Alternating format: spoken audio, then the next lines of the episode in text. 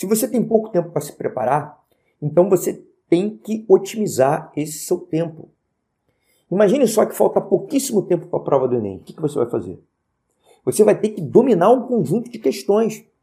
Um conjunto de questões é, que, que tem uma tendência maior a cair no Enem. Olha só, vamos lá. Vamos pensar num tema específico. Vou te dar um exemplo. Análise combinatória. É um tema considerado difícil no Enem.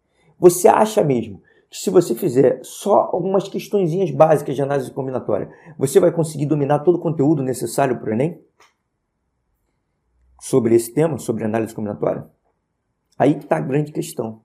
Análise combinatória é um tema que você tem que fazer um número bem grande de questões se você quiser dominar qualquer questão de análise combinatória que cai na prova.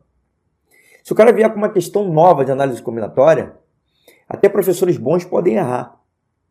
E você só vai conseguir se você fizer uma grande quantidade de questões de análise combinatória. Agora, olha só, você tem pouco tempo para se preparar para a prova. Supondo, talvez seja é, um ponto você nem estudar análise combinatória para o Enem.